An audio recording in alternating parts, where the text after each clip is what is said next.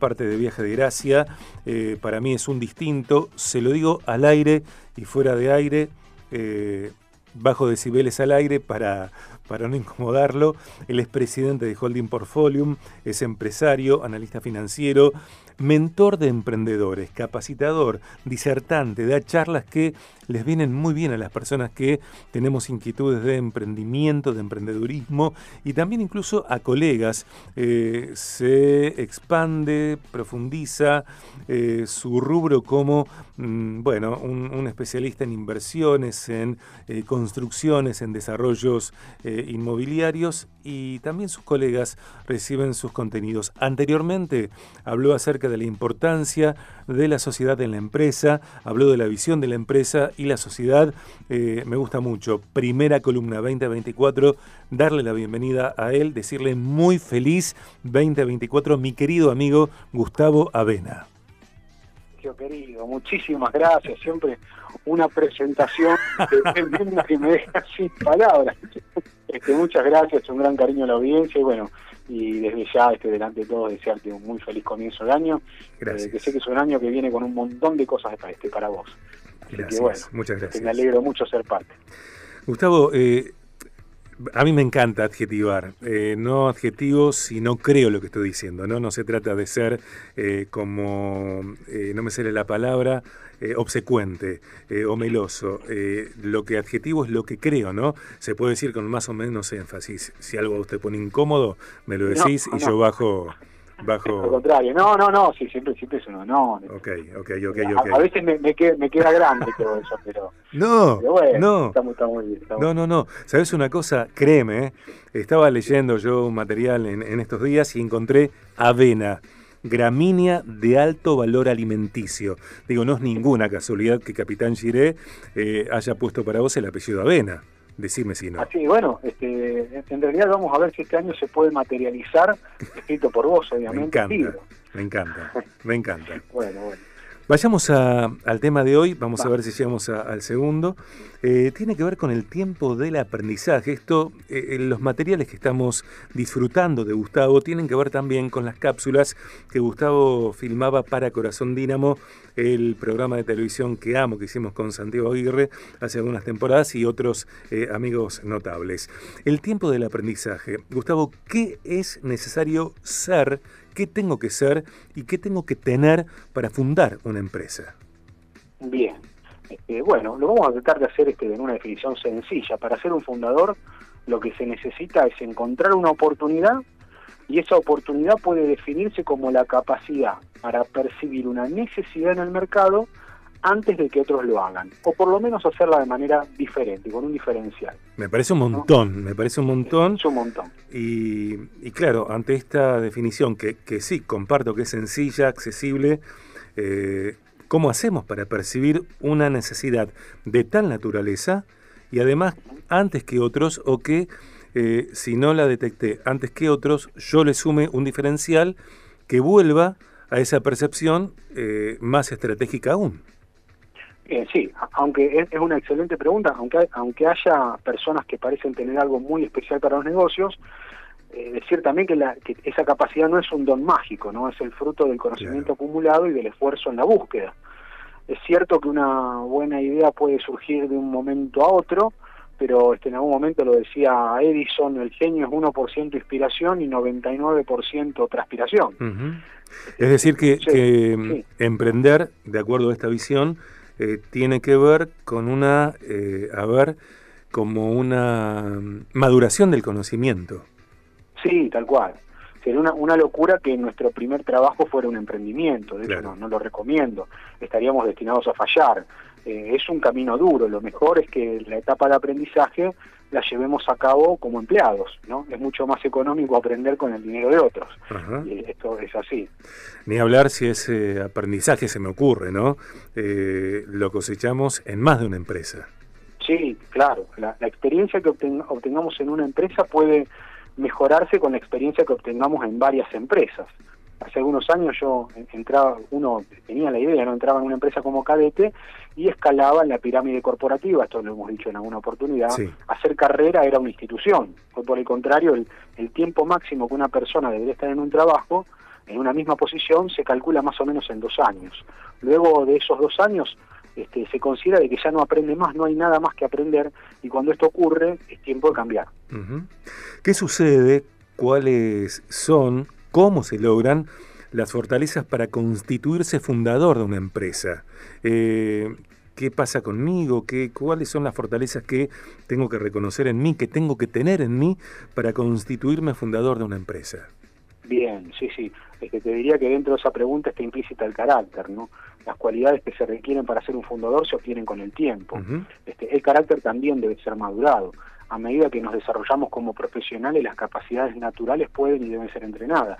O sea, buscamos incansablemente la experiencia y ser aprendices siempre, ¿no? Tenemos que tener la flexibilidad, una cosa que, que yo siempre, este, la verdad es que me, me, autoevalúo, es en continuar siendo flexible para poder seguir aprendiendo. Si yo creo que ya sé todo, no tengo nada más para aprender, no, tiene, no, va a haber nadie que me pueda enseñar.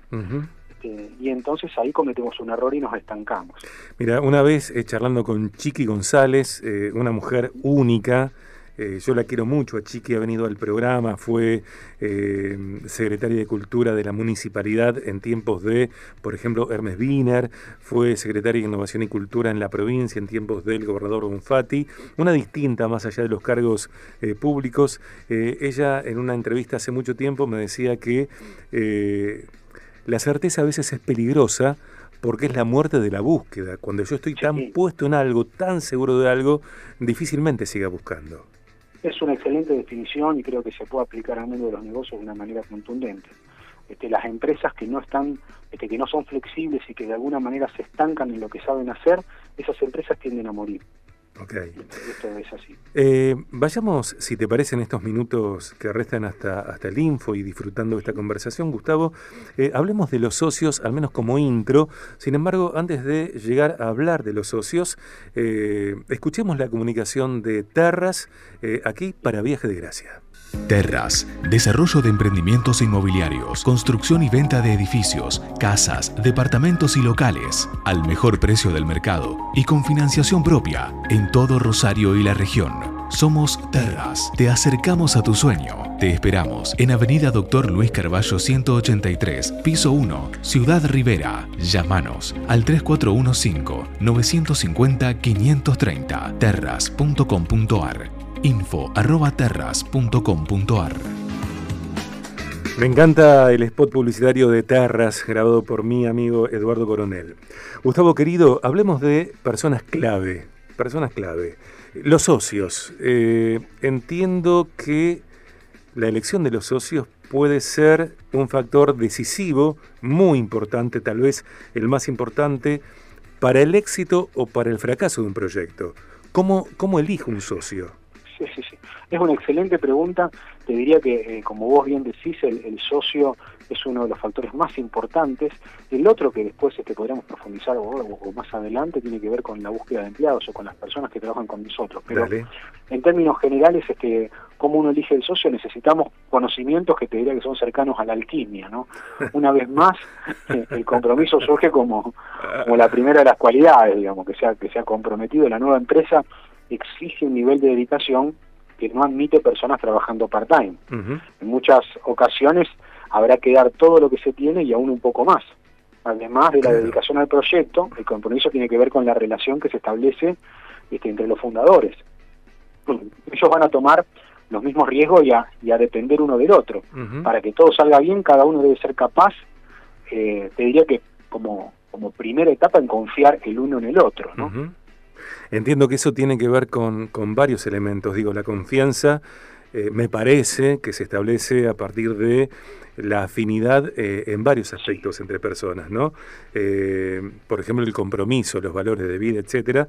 Y también entiendo que hay sociedades que fracasan o terminan, y a veces terminan muy mal, por una gestión pobre de la comunicación, en realidad por una falta de comunicación o por incomunicación. Mira, esto, esto es como cualquier relación humana, ¿no? Incluso como la relación que tenemos este, en la pareja. Si empieza a, si empezamos a no comunicarnos, probablemente te diría que en un 100% de los casos termina en fracaso. El diálogo es fundamental. Por ejemplo, para poder analizar juntos las distintas opciones y oportunidades que se pueden presentar, En este sentido, la complementariedad es un punto a favor. Esto es algo que a veces este, desarrollamos con un poco más de profundidad. Yo no busco un igual, este, no busco un, alter ego. Lo que estoy buscando generalmente es alguien que complemente mis habilidades. Claro, claro. Eso es lo que mejor sale en una sociedad, ¿no? Por otra parte, no es bueno esto que, decía, ¿no? que los socios piensen exactamente igual, que ambos, por ejemplo, puedan ser pesimistas u optimistas. El contrapunto es productivo en todas las relaciones humanas. Yo siempre digo lo mismo, cuando hay dos personas que piensan igual, hay uno de ellos que no está pensando es muy difícil encontrar a alguien que piense exactamente igual que uno. Me parece que ahí aparece también lo complementario, ¿no? Y, claro, exactamente. Y creo yo que, además de lo técnico, de las habilidades técnicas, si querés, eh, otro factor decisivo que tiene que ver con, en parte, las habilidades blandas, es el don de gente, digo, ser buena gente. Una persona me puede deslumbrar porque es eh, técnicamente, académicamente formidable, sin embargo, conozco parte de su intimidad y aparecen cosas, eh, no para juzgarlas, eh, hablo de cosas que no se condicen con mis valores, con mis elecciones, o viceversa. Mira, esto que vos decís es, tan clave que te diría que uno de los pilares de cualquier empresa tiene que ver con esto de los valores, con la, este, cuáles son los valores de esta empresa. Y los valores de esta empresa, como dijimos en alguna oportunidad, reflejan los valores de, los, de aquellos que la crean. Entonces, es muy difícil de que este, mm, mi socio y yo tengamos valores diferentes. ¿no? Hay valores, este, hay cuestiones que tienen que ver con la ética, con la moral, con el trabajo, que deben ser, este, ahí sí, de, este, una cosa que tengamos en común.